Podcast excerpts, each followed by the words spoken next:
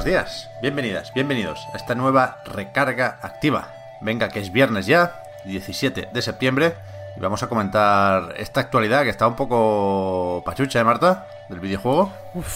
Esta mañana hemos tenido que rascar, ¿eh? Para sacar, para sacar el programa. Hemos tenido que mirar absolutamente todas las webs del universo. Menos mal que esta tarde-noche toca THQ Nordic Showcase. Uh, menos mal.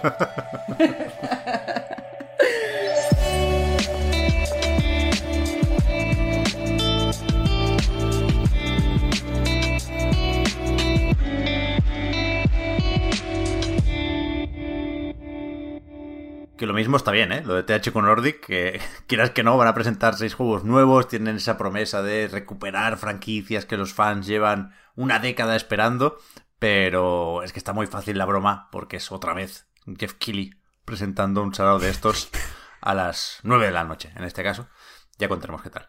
Tenemos que empezar con una noticia triste, Marta, porque ayer supimos que había fallecido Sir Clive Sinclair, el inventor y empresario británico, detrás del icónico Spectrum, escribía Albert García en La Vanguardia. Sí, yo la verdad, eh, pues tengo que confesar que no conocía a, este hombre, pero leyendo esta mañana las noticias, una cosa que te queda clara es que su papel fue clave eh, a la hora de, llevar a los ordenadores a los hogares y que quieras que no, más allá de la informática y más allá de, de eso, de, la computación, el tío inventaba de todo. O sea, tenía como una calculadora de bolsillo, un coche eléctrico, eh, había inventado, yo qué sé, una, una, bici plegable, como que le daba todos los palos dentro de la invención, Pep. Ya ves, ¿eh? a mí me hace gracia esta foto que ha salido también en, en casi todos los medios, ¿no? Del tío con esta especie de vehículo eléctrico, que es una foto del 85 que es el año que nací yo. O sea, bastante adelantado el tío a su tiempo. y, por ello yo tampoco tengo anécdotas, Marta, sobre el ZX Spectrum. No puedo contar aquí una batallita, no puedo contar cómo me cambió la vida el, el invento del bueno de Sinclair. Pero sí que ayer leía muchísima gente diciendo justo eso en Twitter, vaya, que no se dedicaría a lo que se dedica, de no ser por el acercamiento a la programación o a los videojuegos gracias a al Spectrum, ¿no? Evidentemente, en el 82 salió esto, pero ya estaba antes haciendo otros ordenadores. Tiene pinta que a la gente que vivió durante los 80 le supuso un antes y un después y les ha marcado. Así que nada más que por eso, pues teníamos que mencionarlo hoy en el recarga. Sí, sí. Y a mí, desde siempre, desde pequeñico, me impone mucho el, el título de Sir. Los británicos se venden bien en ese sentido, con lo cual, ante la duda, si es Sir, algo habría hecho bien. Hombre, yo no te voy a decir que yo, eh, si tiene el título de ser, yo lo meto en mi lista de guillotina. ¿Qué Pero dices? Bueno, no me digas esto. aquí tenemos diferencias tú y yo en las percepciones de la nobleza. No te pases de revolucionaria aquí, Marta, porque ojo que viene enlazada. ¿Sabes quién es Sir también? ¿Quién es Sir? Sir Paul McCartney, que ¿Oh? estuvo en la banda sonora de Destiny, compuesta por Marty O'Donnell, que ahora le está dando unos dolores de cabeza que me sorprende muchísimo viniendo o siendo Marty un, compositor absolutamente legendario, ¿no? Después de la banda sonora de Halo y demás, pero ahora le tiene que pagar 100.000 cucas a Bungie por haber subido a canales personales trozos de música que acabaría en la banda sonora del, del shooter. Sí, porque la verdad es que eh, Marty O'Donnell, que como tú hubieras dicho, es sobre todo conocido por componer la banda sonora del Halo, lleva con Bungie, eh, con problemas eh, legales con Bungie desde su salida del estudio en 2014. Este hombre compuso Music for the Spheres, que es de, la banda sonora de, Destiny, y poco después de la salida del juego lo echaron sin, sin al parecer tener suficiente justificación. Él demandó al estudio por despido improcedente, ganó esta demanda, pero el estudio, eh, pues eh, la sentencia le obligaba a entregar todos los materiales relacionados con la composición de Music of the Fears. ¿Qué ha pasado? Que eh, el año pasado, bueno, el año pasado no, en 2019, O'Donnell subió a su Bandcamp y a su cuenta de YouTube una serie de piezas musicales que se pueden considerar que son sketches de lo que sería la canción final. Además, puso a la venta un álbum a través de Bandcamp que se llamaba precisamente Sketches of Music of the Sphere y pidió dinero eh, a cambio, donaciones de lo que sería la voluntad, vaya. Eh, ese mismo año, en el 2019, Bungie le demandó, ha ganado Y como tú bien has dicho, va a tener que pagar eh, 100.000 dólares en costes, va a tenerle que entregar a Bandy todas las ganancias que ha recibido del, del álbum, pero es que además de eso, eh, va a tener que entregar todos sus eh, dispositivos electrónicos a un perito forense para que garanticen que no se queda con absolutamente nada relacionado con la música de Destiny. Y no podemos olvidar que en 2015 también fue condenado a que jamás podía interpretar en público la pieza. No entiendo estos Me jaleos. parece duro, ¿eh? Sí, sí, sí, sí. Eh, no sabemos qué ha pasado aquí desde el despido, efectivamente, de Marty O'Donnell, que en su momento ya sonó muy, muy raro y tenían una relación tensa entre la compañía y el compositor. Y en cualquier caso, sirva esto, volviendo a la enlazada, para ponernos el videoclip de Hope for the Future, que es una cosa. O sea, es historia de los videojuegos. Yo no me lo puedo creer. O sea, no necesito noticias de este tipo para volver al videoclip. Confieso que me lo pongo de vez en cuando. Y es. Bueno, no te lo crees. No te lo crees. Yo lo he visto esta mañana. De hecho, hay muchas noticias que, que lo incluyen, ¿sabes? Sí, igual claro, que tú. claro, claro. Demencial. No, no- no sé qué pasó ahí. Estas últimas horas hemos leído también, Marta, unas cuantas entrevistas sobre God of War Ragnarok.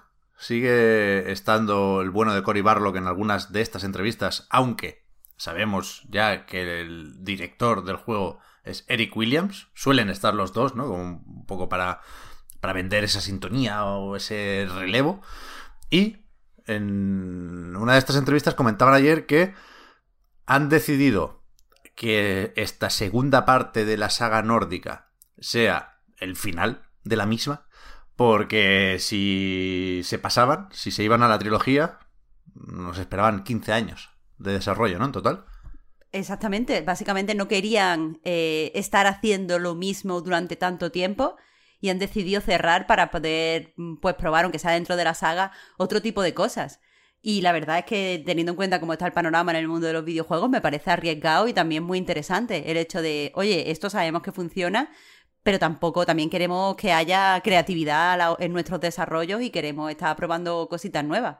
Así que suena interesante. Y aparte, si lo han desarrollado ya desde el principio, sabiendo que querían acabar la historia, pues habrán podido hacerlo bien y en sus propios términos, que imagina que no hubiera funcionado bien el segundo, tuvieran que hacer un tercero y se les cortara el presupuesto o lo que fuera.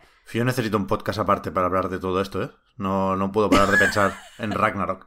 No, porque es verdad, o sea, yo no, no sé si estoy preparado para lo que va a venir eh, después de este juego. No sé qué va a pasar con Kratos y con Atreus y compañía, ya lo dijimos en el podcast Reload de la semana pasada. Y no sé si estoy preparado para no tener un God of War de estos, de los de la mitología nórdica, exclusivo de PlayStation 5. Es, es raro, pero bueno, confiamos, en, o confío yo por lo menos, en- Claro, en, claro. en Santa Mónica. Vamos con Nintendo, que siempre está ahí, siempre está ahí, porque ha aparecido un registro, no sé muy bien cómo va esto, Marta, eh, las cosas que reciben o emiten señales, ¿no? De- con antenas, wifi o bluetooth o lo que sea para comunicarse con otros cacharros, esto tiene que, que- que regularse, tienen que validarse de alguna forma, no es exactamente una patente, pero bueno, de esos formularios o de esos documentos sale la sospecha de que se viene un nuevo mando para la Switch, porque hay un número de serie ahí que es nuevo, que antes no estaba. Claro, han tenido que subir esta eh, aplicación para que la revise el organismo que la tiene que revisar en Estados Unidos, que se llama FCC. Y eh, pues eso, la gente se, como estas, eh, estas aplicaciones, estos documentos que se suben para, para que sean mm, revisionados son públicos, pues la gente se ha dado cuenta de que, eh, pues, que esto existe y que además tiene una fecha eh, relativamente lejana. Es decir, en el documento se dice que hasta dentro de 180 días pues no se tendría que tener esto aprobado. Entonces, pues es cuando se supone que se va a anunciar el producto. En marzo del año que viene. Ya, esto viene muy bien para esos rumores que hablan de juegos de nuevas consolas disponibles en el servicio de Nintendo Switch Online. Es decir, tenemos NES y Super NES. Se hablaba de Game Boy y ahora se habla ya directamente de Nintendo 64, porque ese podría ser el mando, ¿no? Hubo registros y filtraciones similares cuando Nintendo eh, lanzó las réplicas de los mandos de NES y Super NES para jugar en Switch. Pero a mí es que me cuesta mucho imaginar el mando de 64 volviendo ahora en, en- en nuevas cajas, ¿no? Porque es un buen, un buen trasto, nada que ver con los otros. Claro, es como, ¿queremos que esto pase? ¿Queremos? Hombre, la gente le gusta más el mando de la 64, Marta. No, la gente le gusta la nostalgia, creo yo. la gente me va, a criticar mucho por esto, pero yo creo que eso es nostalgia. No, no. Primero GameCube y después ya 64, ¿eh? Mm. Pero no, no estoy de acuerdo. Pero que yo no lo veo, yo no lo veo, ¿eh? A mí tampoco me entusiasma el mando y me parecería raro. Pero bueno, sí. Si ponen juegos de la 64 ahí y han hecho esto con NES y Super NES, igual sí les va a tocar volver a hacer el mando, ¿eh? Sí, no, no es descabellado, no es descabellado. Es de hecho lo que apunta a la mayoría de rumores. Sí. Y, o sea, en principio se descarta que esto sea un Joy-Con de otro color, ¿no? O un Joy-Con sin drifting, porque no, no creo que tuviera que pasar por este trámite si, si es un mando que ya existe, ¿no? Si funciona con unas señales y unas frecuencias que ya están aprobadas. Pero bueno, ya veremos, ya veremos. De momento, nos vamos de fin de semana, Marta, no sin antes grabar el podcast Reload no sin antes estar atentos esta noche al THQ Nordic Showcase para contar el lunes en la recarga activa que se ha presentado ahí. Pues el lunes lo comentamos. Yo espero tener que retractarme y que todo sea increíble. Yo, quiero, que anuncien Biomutant 2. En plan, pues al final vendió. Ya vamos a hacer otro. y ya está. ya, ya veremos. Hablamos ahora, Marta. Gracias por haber comentado la jugada. Muchas gracias, Pep. Hasta el lunes. Chao, chao.